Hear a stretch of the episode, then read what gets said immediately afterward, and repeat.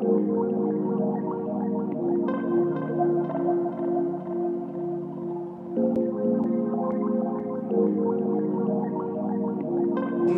maison brûle. Et nous regardons ailleurs. Bienvenue dans Présage, le podcast qui questionne l'état de notre monde, les risques d'effondrement de notre civilisation industrielle et les façons de se préparer à vivre différemment. Je suis Alexia Soyeux et aujourd'hui je reçois Delphine Bateau. Delphine Bateau est une femme engagée, une des rares personnalités politiques à avoir saisi l'ampleur des bouleversements en cours et à en tirer les enseignements nécessaires. Militante dès ses années étudiantes, elle a fait carrière en politique au Parti socialiste. Ancienne ministre de l'écologie sous François Hollande, elle est actuellement députée des Deux-Sèvres et a pris la présidence du parti Génération Écologie. La gravité de la destruction du vivant, la gravité de l'accélération du réchauffement climatique font que c'est la question première et qu'à partir de là, effectivement, elle va structurer le paysage politique. Prenant acte du vide politique face aux effondrements qui menacent l'ensemble de la planète et de notre civilisation, Delphine Bateau a publié un manifeste pour une écologie intégrale dans lequel elle propose une grille de lecture d'un monde désormais divisé entre terriens et destructeurs et un cadre d'action fondé sur l'état résilience et le respect des limites planétaires. L'écologie intégrale, c'est de dire que tous les choix doivent être tendus vers la nécessité d'endiguer les, trajectoires en cours, mais aussi de préparer notre résilience. Nous avons parlé de la trajectoire destructrice de l'Anthropocène, des principes de l'écologie intégrale, du consensus mou autour de l'écologie mainstream et de la manipulation de son champ lexical, d'espérance, de courage, de colère et d'écoféminisme. Il y a une, tristesse, il y a une colère qui se transforme chez moi en, en révolte et en énergie euh, de vie fondamentale. Delphine Bateau, bonjour. Bonjour. Euh, vous êtes euh, une femme politique depuis assez longtemps maintenant. Quel est le parcours intellectuel et militant qui vous a amené à la rédaction de ce manifeste écologie intégrale? En quelques mots. en quelques mots, c'est difficile. Euh, bah, c'est un parcours militant, c'est un parcours euh, d'engagement qui a effectivement commencé euh, très jeune, à l'adolescence.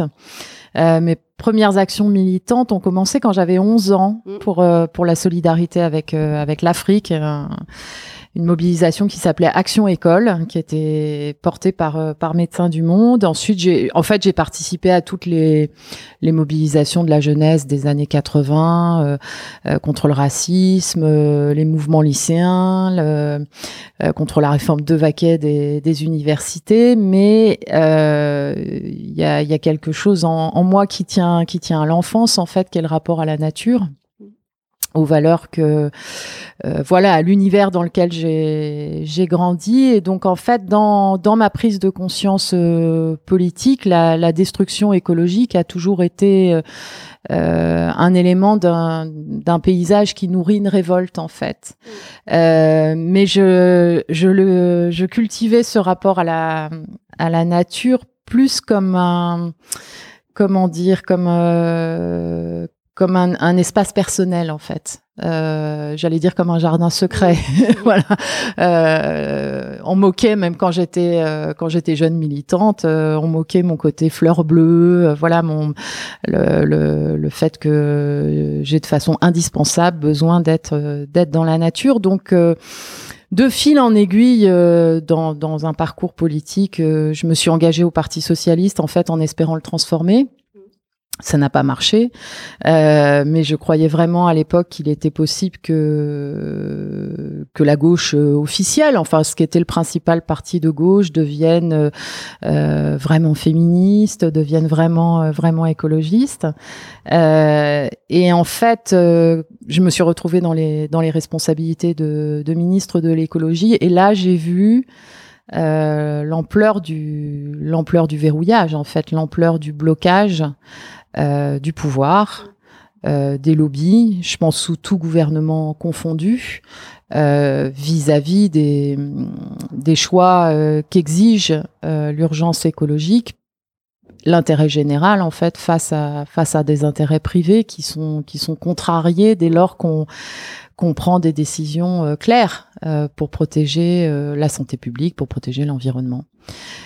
Et de là est né donc un, cheminement qui m'a conduit à en fait à travailler sur ce blocage en fait pour le pour le dénouer, pour le pour le dépasser. Voilà comment est venu ce, ce manifeste. C'est euh, la résultante euh, euh, d'un parcours qui, qui amène, en fait, quand il y a 15 000 scientifiques qui disent bientôt il sera trop tard, à constater en fait un vide de, de propositions politiques qui soient à la hauteur de, de l'accélération violente, sidérante, qui, est, qui est en cours. Euh, c'est très, c'est très frappant en fait quand on prend les faits scientifiques et les alertes scientifiques, on se dit mais on devrait parler que de ça, soir et matin.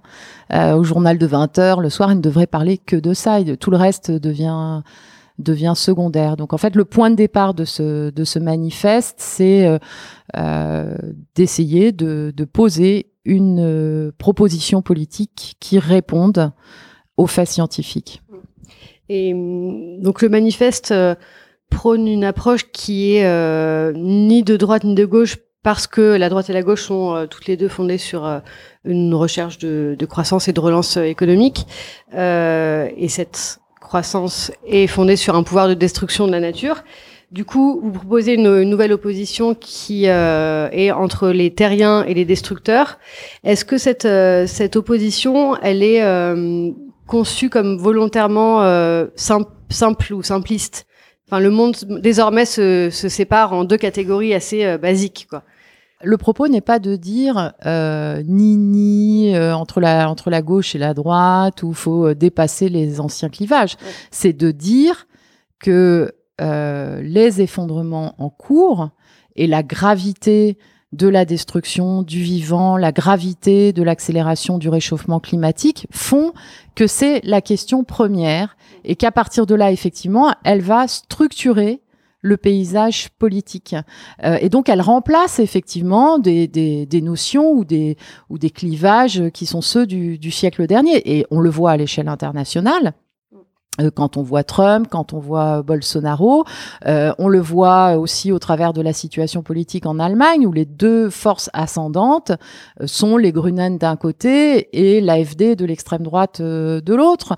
On le voit quelque part aussi avec le résultat de l'élection présidentielle en Slovaquie, mm. où c'est une avocate qui avait reçu le prix Goldman de l'environnement en 2016 pour avoir empêché un projet de décharge de déchets toxiques.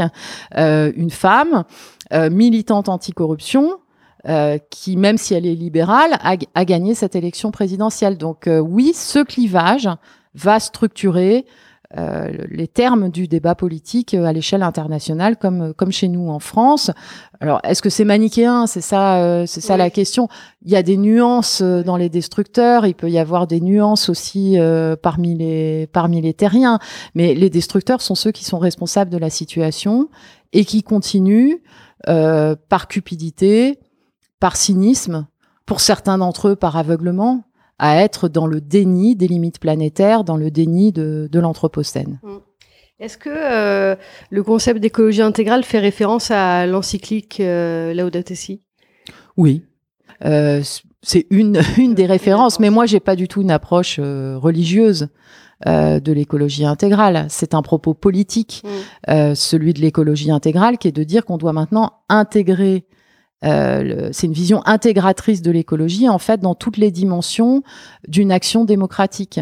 Euh, Aujourd'hui, euh, ce qui se passe dans les gouvernements successifs, l'actuel, le départ de Nicolas Hulot l'a montré, mais les précédents aussi, c'est qu'en fait, on considère l'écologie comme une dimension parmi d'autres euh, de la politique euh, d'un gouvernement. En fait, quand c'est une dimension parmi d'autres, c'est la variable d'ajustement, c'est la dernière roue du carrosse. Donc, en fait, là, le propos est de dire que euh, rester vivant, c'est la valeur première et que c'est plus important euh, qu'un taux de croissance du PIB qui est effectivement un, indice de destruction de la nature. Et donc à partir de là, l'écologie intégrale, c'est de dire que tous les choix que nous faisons dans tous les domaines, la politique étrangère, la politique économique, la politique de défense, la politique éducative, la politique culturelle, doivent être tendus vers la nécessité d'endiguer les, les, trajectoires en cours du point de vue du changement climatique et de la destruction du vivant, mais aussi de préparer notre résilience. Pourquoi avoir euh, vous insistez euh, pas mal sur le mot d'espérance, de, construire une nouvelle espérance dans le manifeste. Pourquoi avoir choisi le mot d'espérance plutôt que le mot d'espoir? Parce que l'espoir c'est un peu passif, on l'attend. L'espérance, faut la, faut la construire. Ouais. Euh... J'y voyais un sens euh, même spirituel. Mais... Oui aussi, ça j'assume. Je parle plutôt d'écologie intérieure en fait, c'est-à-dire que c'est notre rapport au, au, monde qui doit qui doit changer. En fait, il faut euh, faut détruire euh, euh, le mythe d'une humanité supérieure à la nature, détachée de de la nature. Euh, faut détruire tous les mythes d'une société d'hyperconsommation qui fondamentalement nous rend triste. En fait, organise une frustration permanente. Ça fait partie des euh, comment dire, des, des, astuces des destructeurs, d'organiser euh, notre complicité à tous en fait finalement euh, avec avec le avec leur mmh. système. Donc ça, ça suppose effectivement une conscience collective, pas seulement personnelle, euh, du fait que bah, l'espèce humaine fait partie du vivant, voilà, nous sommes, euh, nous avons 25% de gènes communs avec les avec les arbres. Euh, le rappelle Richard Powers dans, dans l'arbre monde. Donc c'est un nouveau récit en fait, ça qui, qui a une dimension, euh, oui, on peut dire spirituelle ou d'écologie intérieure, qui est aussi indispensable en fait pour accepter de de parler, de partager nos émotions, qui est quelque chose qui est peu fréquent en, en politique. On ne peut pas répondre à la question de, savoir comment ça se fait alors qu'il y a autant de faits scientifiques établis, autant d'alertes lancées par ceux qui étudient le climat, qui mm. étudient la biodiversité. Pourquoi finalement est-ce que rien ne change? Pourquoi est-ce que non seulement ça continue, mais pire, ça s'accélère en fait? Et là, il y a des raisons qui tendent au, verrouillage du pouvoir, qui tend euh, au verrouillage par euh, les grandes firmes qui sont les principaux pollueurs, mais qui tendent aussi aux mécanismes qui sont ceux de, nos émotions et de la réaction de notre cerveau euh, face à la, destruction du monde que, nous avons connu. Et, vous, dans quel, quel sentiment vous avez face à, l'immensité des catastrophes en cours et à venir? De la colère. De la colère, une une tristesse profonde. Mm. Moi, je préfère, je préfère le dire. Mm. Moi, je, je ressens, ça, ça m'affecte beaucoup. Mm. Voilà, je pense comme toutes celles et ceux qui euh, euh, essayent de, de, regarder le plus lucidement possible ce qui est en train de se, de se passer. Je l'évoquais au début, mais moi, j'ai vraiment, euh, en particulier avec la avec les arbres, euh, avec les plantes. J'ai vraiment la sensation, si vous voulez, d'observer ce qui se passe en fait de, de, de, constater que, que voilà, je, on le voit maintenant à la nu en fait mm. que, que ça tourne plus rond sur sur des milieux naturels qu'on connaît. Il y a des endroits où je veux même pas retourner parce que j'ai des j'ai des si jolis souvenirs d'enfance, du euh, voyez du nombre de, de criquets qui, qui s'envolent quand vous faites chaque pas ou des papillons qui euh, qui s'envolent. Que j'ai peur en fait de retourner au même endroit pour constater que ça ressemble ça mm. ressemble plus du tout à ce que ce que j'ai connu. Donc euh, il y a une, une tristesse, il y a une colère qui se transforme chez moi en, révolte et en énergie euh, de vie fondamentale pour euh, se dire que en fait la fin de ce monde-là pour moi voilà pour moi c'est pas la fin du monde c'est la fin d'un monde. Et en fait la fin du monde qui détruit tout comme ça je la souhaite en fait. Je fais partie de ceux qui la souhaitent j'ai hâte qu'on construise autre chose. Est-ce que, euh, pour revenir à la question de, de l'espérance, est-ce qu'on n'a pas plutôt besoin de, de, lucidité et de courage plutôt que d'espoir? Ah, c'est évident qu'il faut du courage. C'est évident qu'il faut euh, qu'il faut du courage.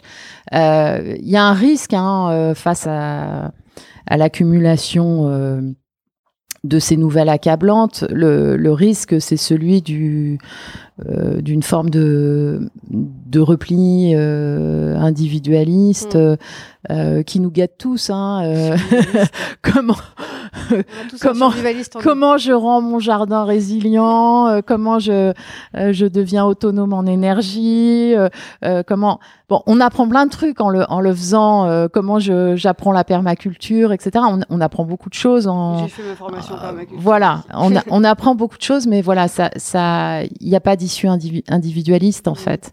Il, il, il, ne peut y avoir de de transformation que, collective. Ah, donc chaque, euh, ce qu'on appelle les petits pas ou chaque geste individuel, je pense, est très important parce que ça participe du lien avec ce que je disais sur l'écologie intérieure. Et je pense que chacun ressent du plaisir en fait. On reprend du pouvoir en fait en, changeant nos, nos comportements. Euh, quotidiens, on, reprend du pouvoir, on reprend de la souveraineté sur, nos, sur nos vies. Mais on doit le faire aussi au niveau collectif et c'est ce qui est en train de se passer, c'est ce qui est en train de s'émerger, d'émerger, pardon, notamment avec la, la nouvelle génération euh, en lutte pour le pour le climat. Et ça, c'est euh, euh, c'est très très prometteur. Ce n'est que le début, je pense, d'une mobilisation très très puissante.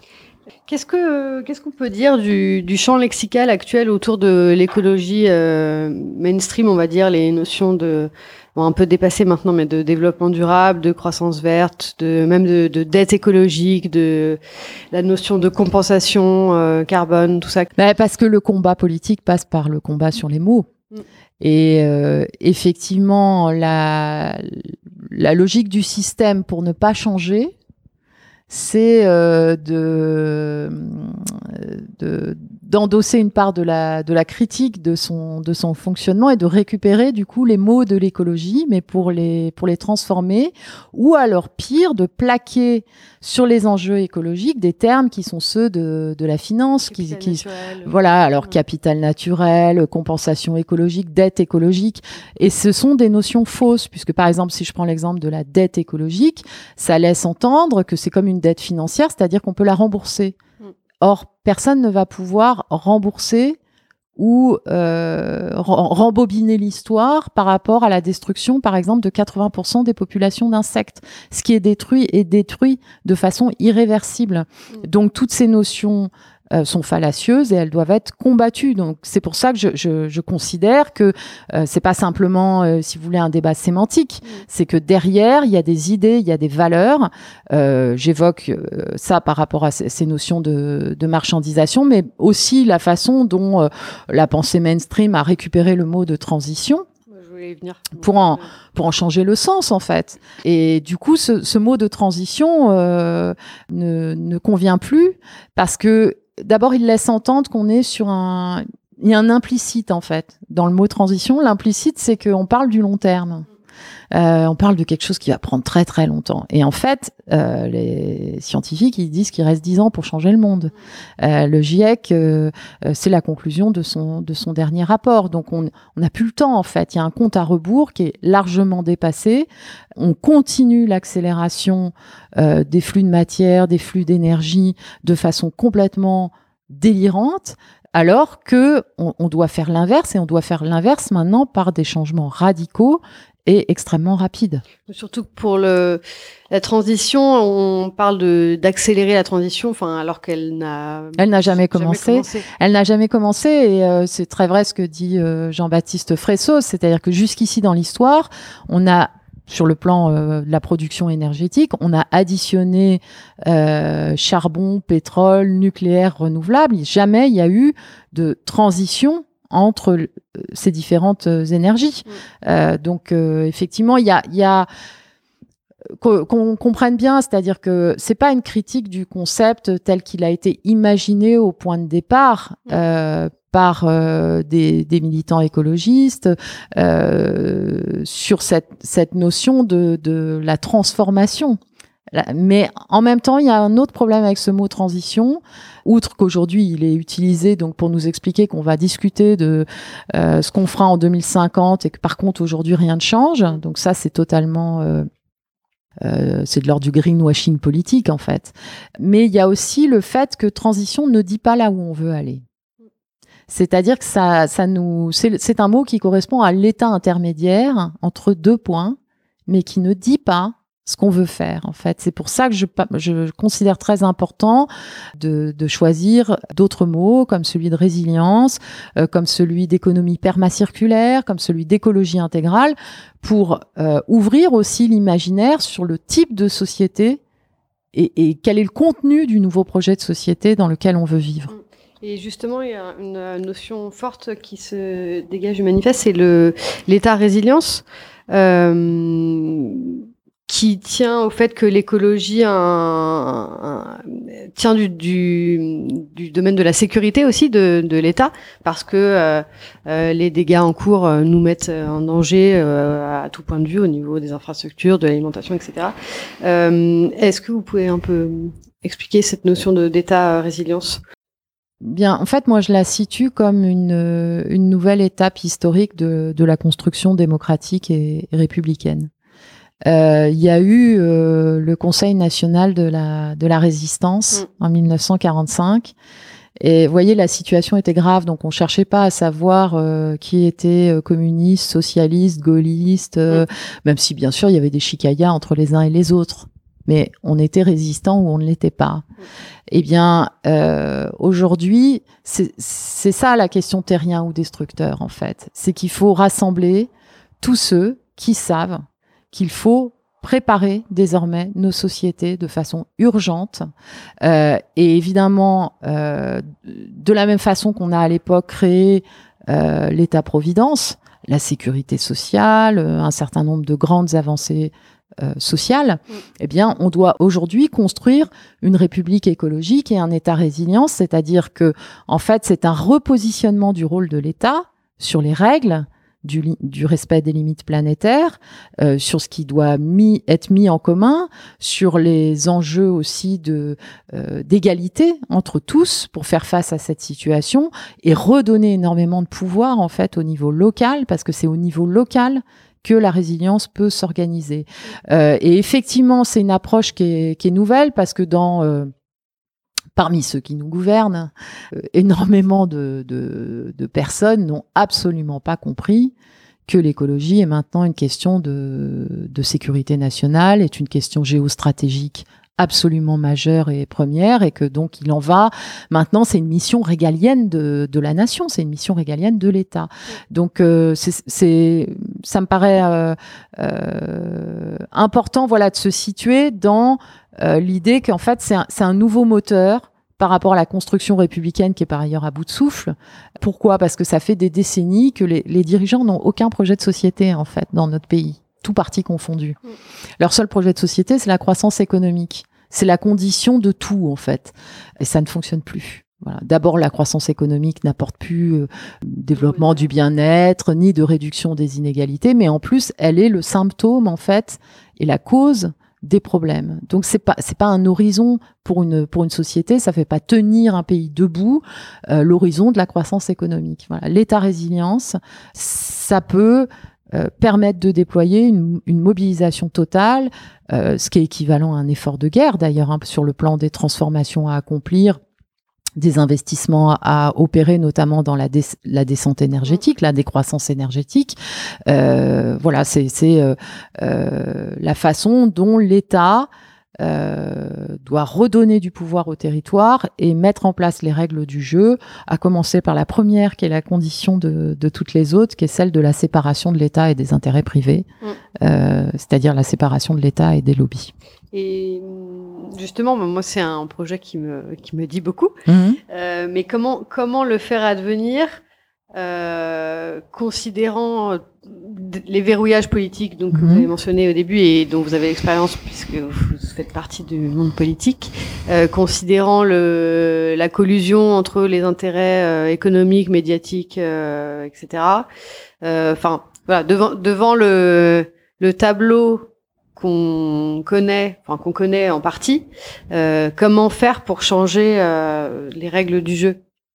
En fait, je crois que si je vous avais dit il y a six mois qu'une jeune fille de 16 ans en Suède allait faire toute seule grève chaque vendredi devant son école avec une pancarte et que plus d'un million de personnes allaient manifester le même jour dans le monde pour le climat, vous m'auriez pas cru. Euh, si je vous avais dit il y a quatre mois que la Slovaquie aller élire une femme présidente euh, n'ayant pas particulièrement derrière elle de formation politique, euh, euh, avocate, spécialisée dans l'environnement, vous ne m'auriez pas cru non plus. Donc en fait, ce qu'il faut comprendre, c'est que tous ceux qui, qui, ont souvent le raisonnement de dire c'est impossible, où le combat est inégal, c'est le pot de terre contre le pot de fer, etc., mm. voient souvent les, situations politiques comme quelque chose d'extrêmement stable et d'extrêmement linéaire. Or, les temps dans lesquels nous sommes en train d'entrer sont des temps d'instabilité qui euh, opposent les, risques de la barbarie euh, au choix euh, volontaire d'une transformation démocratique pour l'écologie. Donc, c'est un combat politique ça nécessite de, de, de créer euh, non seulement le, euh, comment dire, le, de rassembler toutes les forces qui peuvent le porter, d'accomplir un énorme travail aussi programmatique, mais ce travail programmatique, j'allais dire, il se fait en marchant. C'est-à-dire que euh, tous ceux qui, qui viendraient euh, euh, aujourd'hui, euh, voyez, de, de euh, devant les citoyens en disant bah, j'ai toutes les solutions euh, face aux effondrements, je sais exactement ce qu'il faut faire sur tout, mais au secours, c'est des menteurs. C'est dans ce mouvement de, de création du rapport de force qu'on va aussi produire l'imagination des solutions, même s'il y a un certain nombre dans le, dans le manifeste déjà un cadrage en fait de ce, de ce projet. Donc euh, moi, mon expérience du, du, pouvoir, peut-être pour, euh, pour dire ça, c'est que les lobbies, en fait, ils sont surtout forts du renoncement des responsables politiques qu'ils ont en face d'eux. Et dès qu'on arrive à créer euh, des synergies entre des élus déterminés à agir et une vraie mobilisation citoyenne, donc un rapport de force avec les citoyens, on arrive pas à rien, on arrive à des victoires extrêmement importantes. Alors pour l'instant, on n'a pas eu ça sur le plan de la transformation globale. Euh, on a empêché des régressions, on a obtenu telle ou telle euh, avancée, comme par exemple quand on a réussi à, faire interdire les néonicotinoïdes qui tuent les abeilles. C'est important, mais ce qu'il faut comprendre, c'est que ça, on l'aurait pas fait. Moi, j'ai fait voter ça comme député, j'aurais pas réussi à le faire voter s'il n'y avait pas eu 700 000 citoyens mobilisés.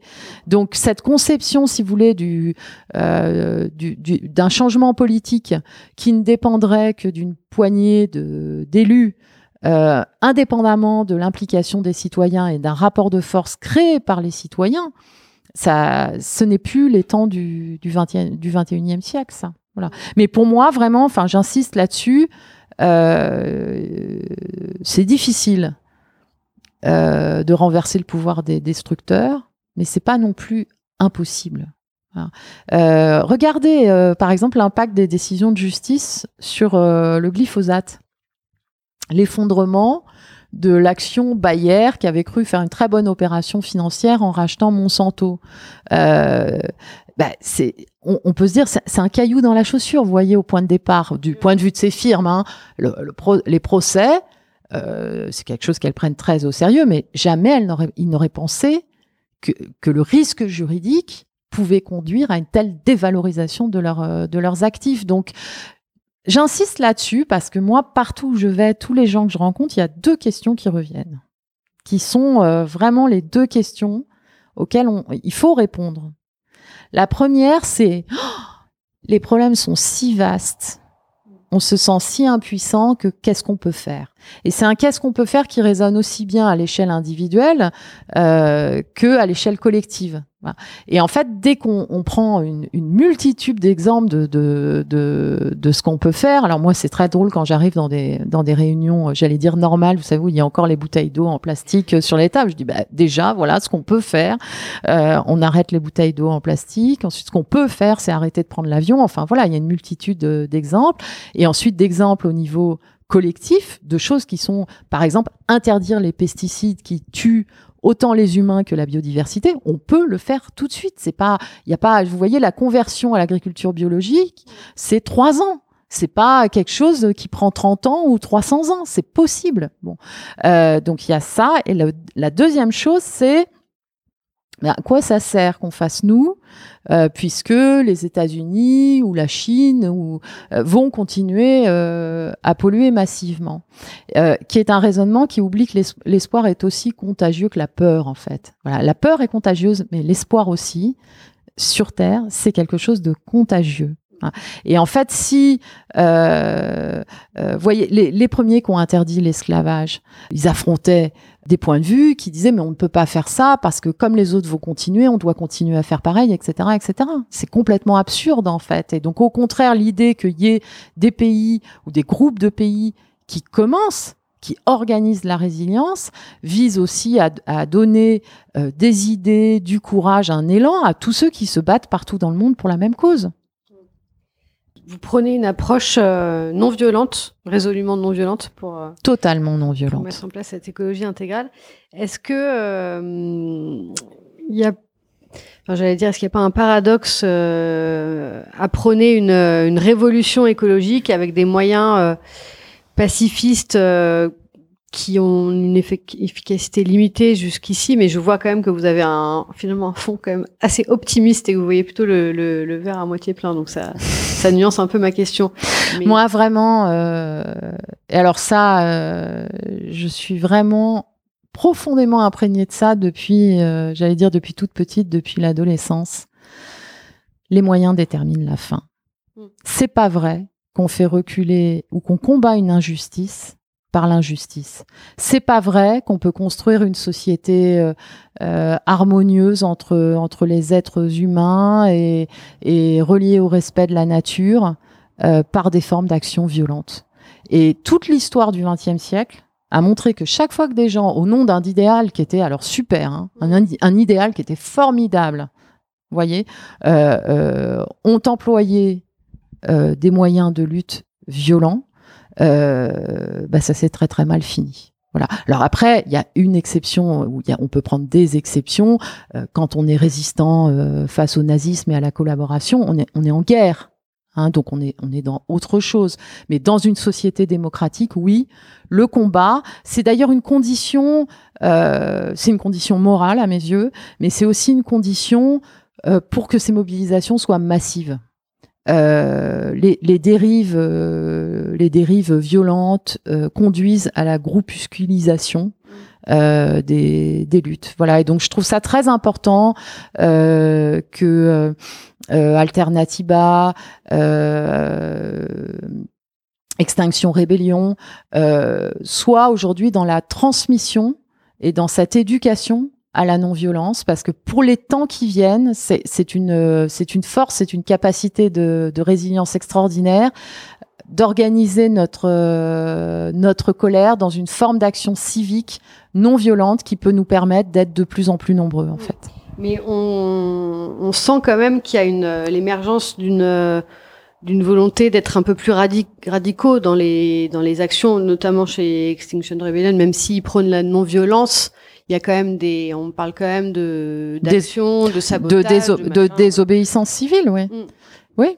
Mais il y a il y a d'autres. euh, Mais justement, la radicalité ne se confond pas la avec la violence. mm. Euh, je crois que vraiment, c'est c'est deux notions qu'il qu'il faut, euh, qu'il faut bien comprendre.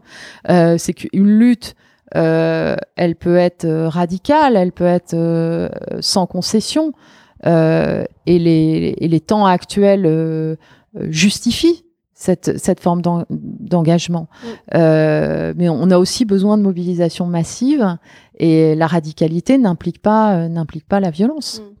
Et hum, qu'est-ce que vous pensez de hum, l'augmentation de la, de la répression vis-à-vis des militants euh, écologistes, notamment euh, là dernièrement ceux qui ont pu euh, dérober des portraits du président et qui ont passé une dizaine d'heures en, garde à vue et qui et qui surtout du coup sont arrêtés par des de la brigade antiterroriste. Ouais, j'ai vu ça, été stupéfaite. Bah, enfin, moi, ça me paraît quand même assez euh, signi- significatif et, et symbolique. Euh, c'est assez ridicule pour le, pour le pouvoir de solliciter des services de cette euh, nature, alors qu'on sait il y a, il y a énormément à faire dans la lutte contre le terrorisme et euh, prendre le portrait du président de la République dans une mairie relève pas d'une d'une action terroriste ni d'une atteinte à la sûreté de l'État.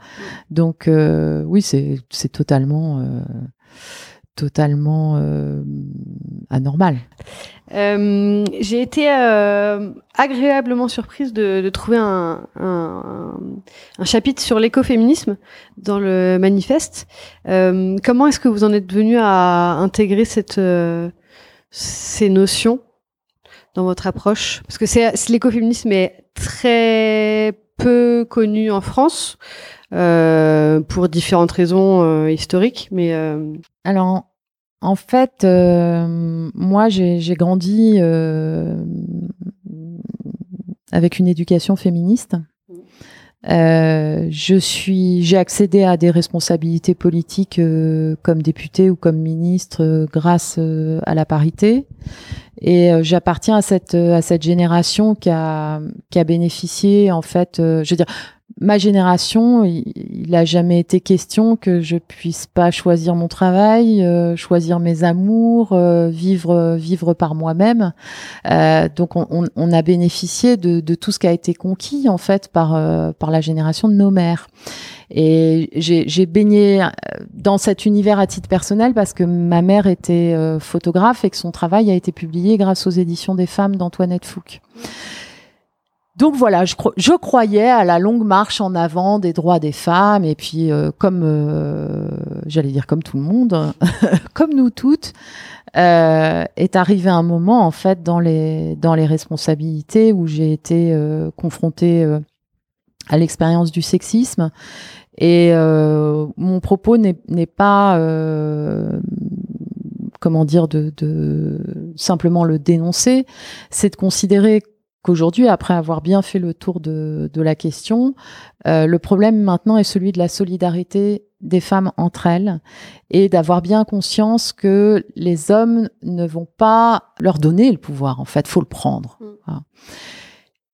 Et j'ai été très surprise euh, d'être passée à côté de l'écoféminisme. C'est-à-dire, effectivement, c'est quand même euh, euh, significatif la façon dont cette pensée qui a été euh, inventé, non pas déployé dans les actions, mais euh, euh, c'est Françoise Daubonne, quand même, le mot écoféminisme. Et comment ça se fait qu'il ait jamais fait partie, ce mot-là, de, de, mon éducation politique, alors que je suis féministe, alors que je suis écologiste? Et donc, ça a été une découverte formidable qui m'a apporté beaucoup de, de, réponses aussi à titre personnel, justement, sur, cette, sur ce lien entre le féminisme et le, combat euh, de, l'écologie. Et ça me paraît, on évoquait, euh, on, évoquait euh, l'effondrement, la résilience. Bah, pour moi, la résilience, c'est l'écoféminisme en fait. c'est vraiment la conviction profonde que la, transformation du pouvoir euh, sa féminisation et son écologisation, c'est le, c'est le même sujet. c'est, c'est donc une transformation culturelle euh, radicale. Euh, et du coup, ça éclaire beaucoup de débats, vous voyez, par rapport à, par exemple, à ceux qui euh, considèrent qui parfois qu'il suffirait d'abattre le capitalisme pour régler tous les problèmes. Mm.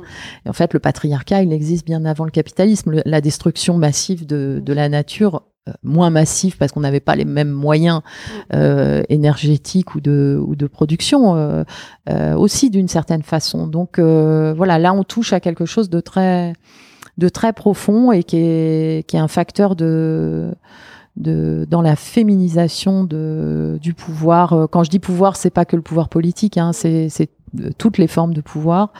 Euh, voilà, donc c'est très très important de de redécouvrir l'écoféminisme et d'en faire aujourd'hui un, mot d'ordre.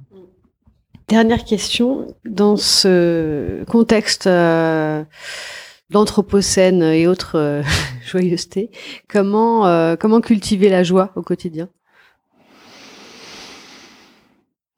Par le par l'amour en fait. C'est peut-être complètement on va dire décidément elle fleur non mais par euh, voilà, par le bonheur des, des relations humaines euh, avec ce qu'on aime et, et par le fait aussi de enfin moi c'est beaucoup dans, en étant dans la nature en jardinant que, que je ressens ça. Euh, voilà par le fait de prendre, soin de soi aussi de je sais pas comment dire de, ralentir de, vivre de vivre au présent aussi. C'est un, une espèce de, de, système de sécurité du cerveau aussi de se concentrer sur les sur les sur les moments qu'on vit là euh, pour se pour lâcher prise un peu par rapport à l'angoisse qui nous qui nous envahit. Pleine conscience donc. oui, mais s'il y a un lien en fait. Euh, moi j'ai j'ai eu beaucoup de plaisir à échanger avec euh, avec Christophe André, avec John Kabat-Zinn et avec tous ceux qui travaillent justement sur ces mécanismes du cerveau. Et par rapport à une société qui est, très toxique et qui est d'autant plus toxique qu'on est assailli par toutes ces nouvelles technologies euh, où tout est en temps réel, euh, euh, les écrans, etc.